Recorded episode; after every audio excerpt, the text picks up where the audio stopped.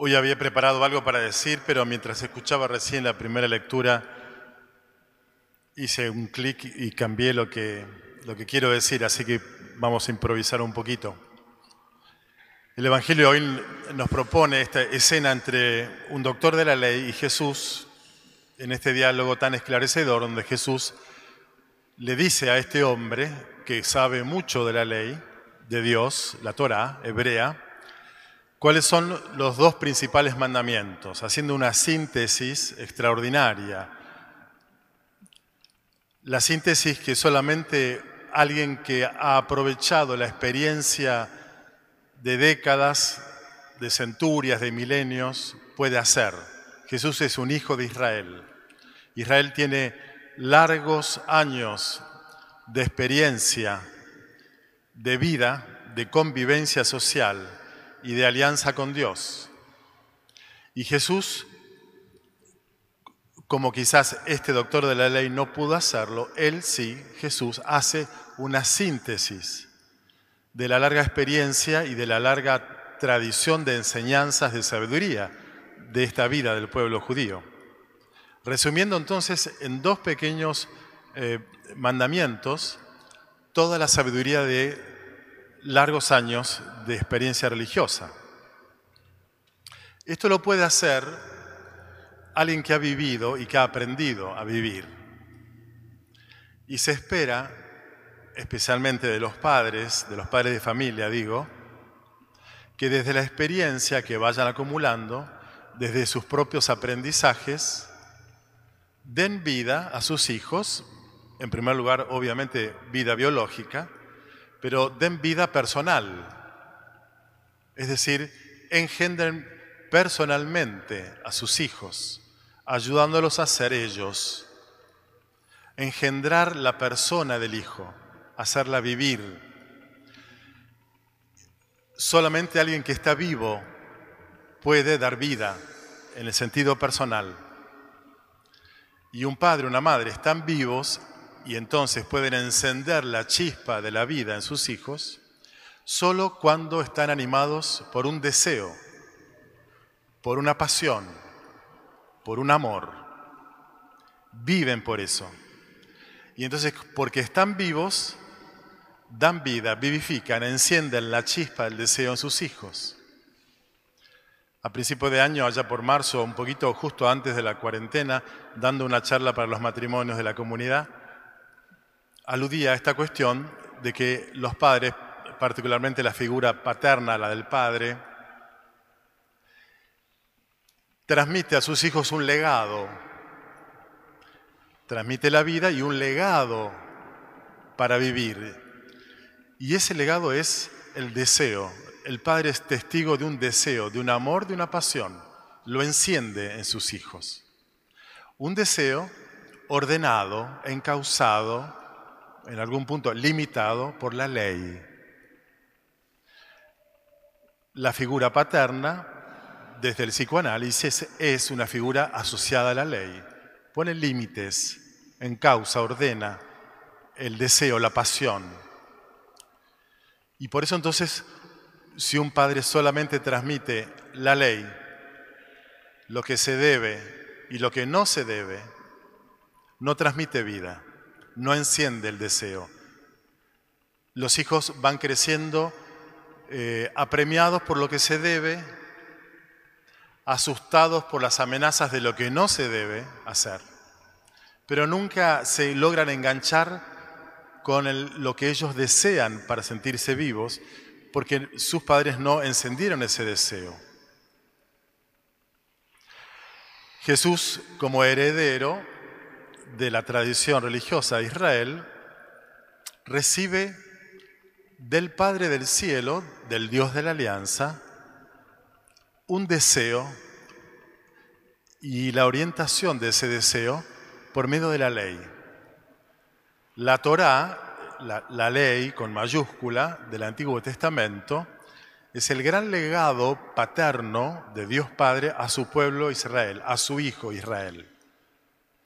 Una ley que para los tiempos en que fue eh, promulgada, digamos, y fue promulgada a lo largo de milenios, largas o centurias, para ser más justo, ¿no es cierto?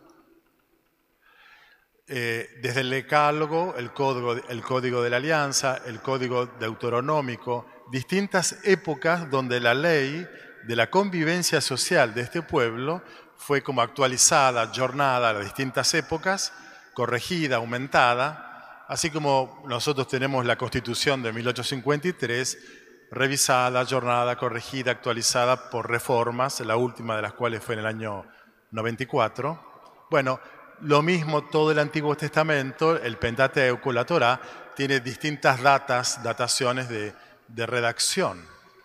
Pero todo ese conjunto de mandamientos y preceptos es lo que el Padre del Cielo, Dios, el Dios de la Alianza, marca como rumbo a sus hijos.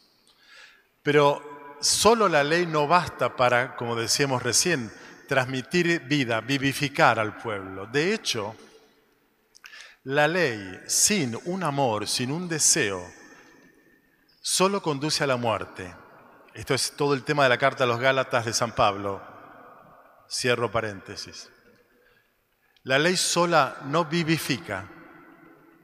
Y por eso es que después de muchos siglos de experiencia de no estar viviendo la ley, o sea, de ser infieles a la alianza con Dios, después de la ruina del destierro en Babilonia, 70 años de exilio, esclavitud, sufrimiento, deportación, ta, ta, ta, ta, al regreso hay toda una meditación de por qué no fue así, por qué no fue tan mal en la vida.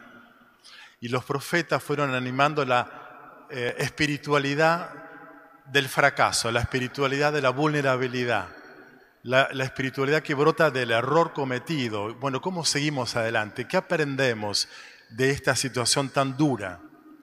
Y por eso entonces aparecen textos como el libro del Deuteronomio, que es el que Jesús eh, enuncia como primer mandamiento a este doctor de la ley, diciéndole, el primer mandamiento es amarás al Señor tu Dios con todo el corazón, con toda el alma, con todas las fuerzas, con todo el espíritu. Y ahí entonces se descubre dentro del Pentateuco, los cinco primeros libros de la Biblia, la ley, la Torah, se descubre un texto apasionado, un texto lleno de deseo, lleno de amor. No hay modo de cumplir ninguna ley en obediencia a Dios que no esté fundada en el amor apasionado.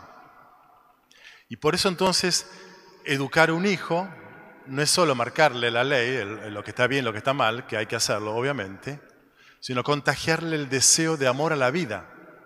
Y que por amor a la vida necesita organizar ese, ese amor, esa pasión, encauzarla de un modo vivificante, porque la pasión y el deseo pueden conducir a la muerte. Y entonces esto es lo que hacen los profetas y la espiritualidad del libro del Deuteronomio, amarás al Señor con el corazón. El domingo pasado les dije a raíz de este diálogo sobre si hay que pagar o no los impuestos, Jesús dice, den al César lo que es del César, a Dios lo que es de Dios. Al eh, emperador denle lo eh, mundano, al mundo lo mundano, a Dios lo divino. Al César páguenle el impuesto, pero a Dios denle el corazón. Este es el gran mensaje de los profetas. Isaías le cité la vez pasada. Mi corazón tu corazón está lejos de mí, decía Dios al pueblo judío. Tu corazón está lejos de mí. Por tanto, este texto bastante contemporáneo, el Deuteronomio a Isaías, dice, amarás al Señor con todo tu corazón.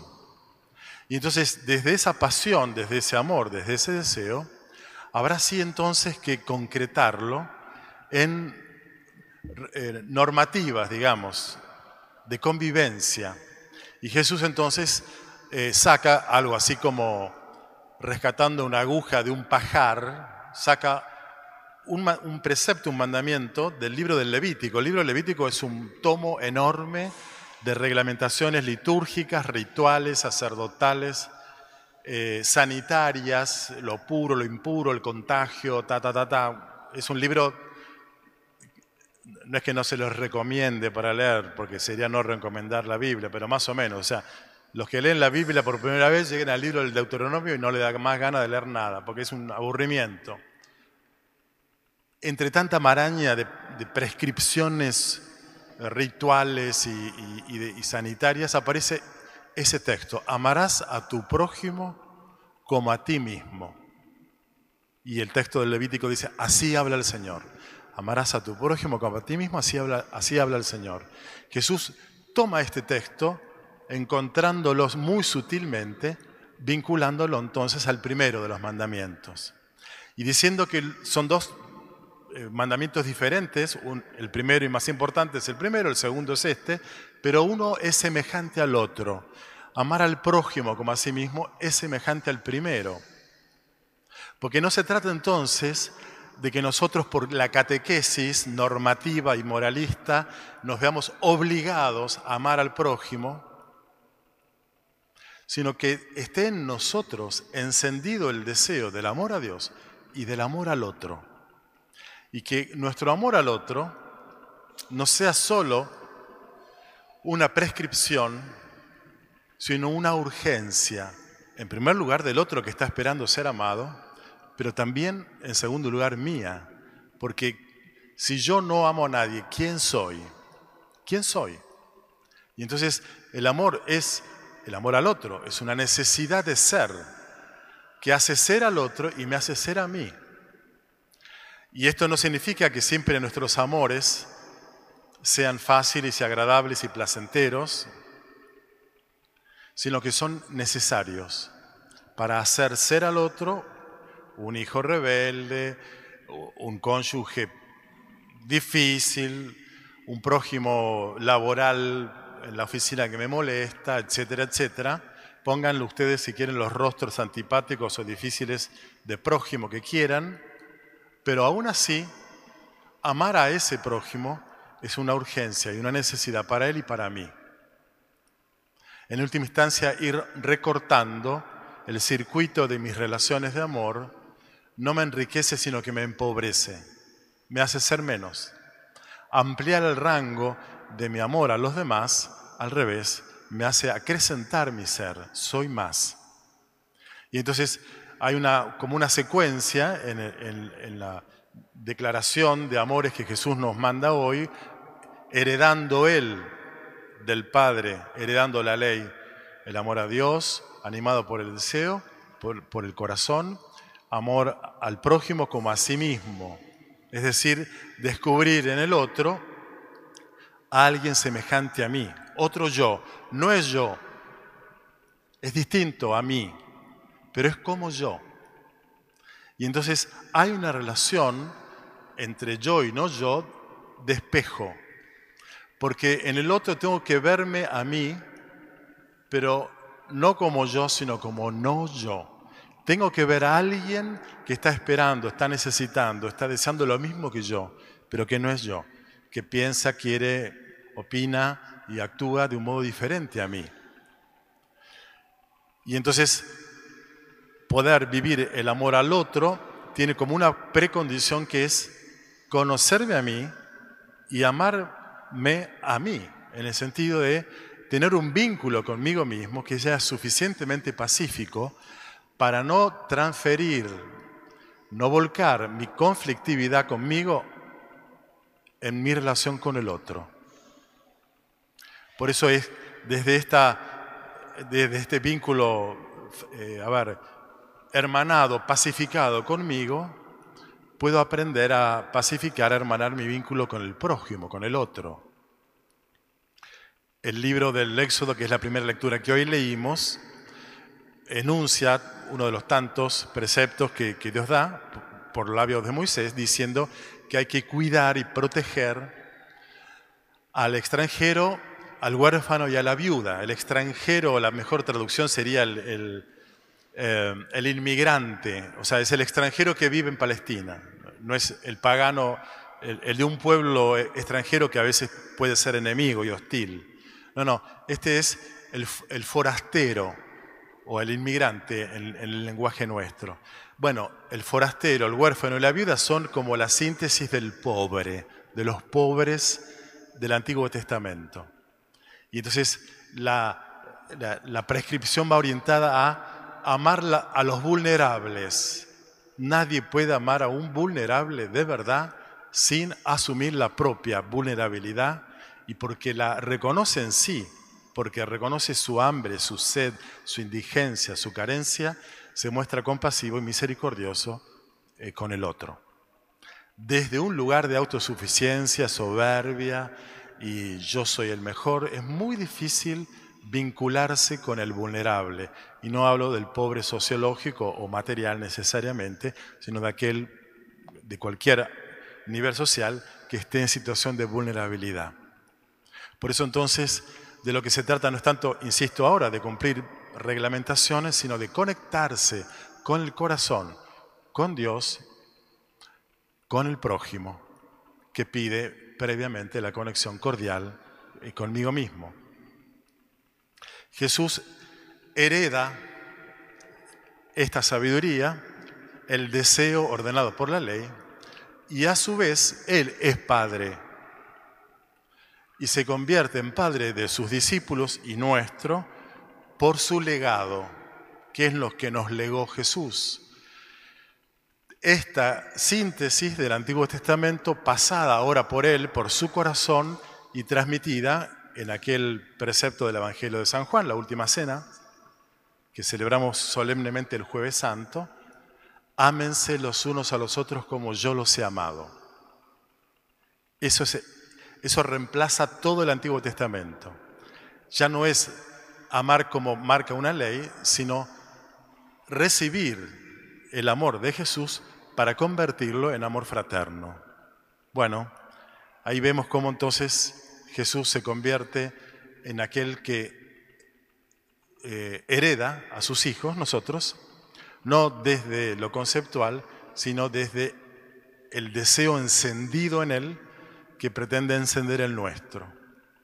No ser cristiano con el deseo apagado, sin amor de corazón apasionado a Dios, sin amor cordial a mí mismo, desde el cual amor misericordioso, afectivo a mí mismo, puedo comprender empáticamente, sensiblemente al otro, sin deseo no hay modo de amar verdaderamente como un cristiano. Pidamos al Señor entonces que este diálogo entre, imagino, un, frío leguleyo, doctor de la ley, y un hombre apasionado, bueno, que este diálogo a nosotros también nos apasione, que no reduzcamos o pervirtamos el cristianismo a un catecismo de orientaciones obligatorias, sino que nos conecte con el deseo de amar a Dios con el corazón al prójimo y a nosotros mismos.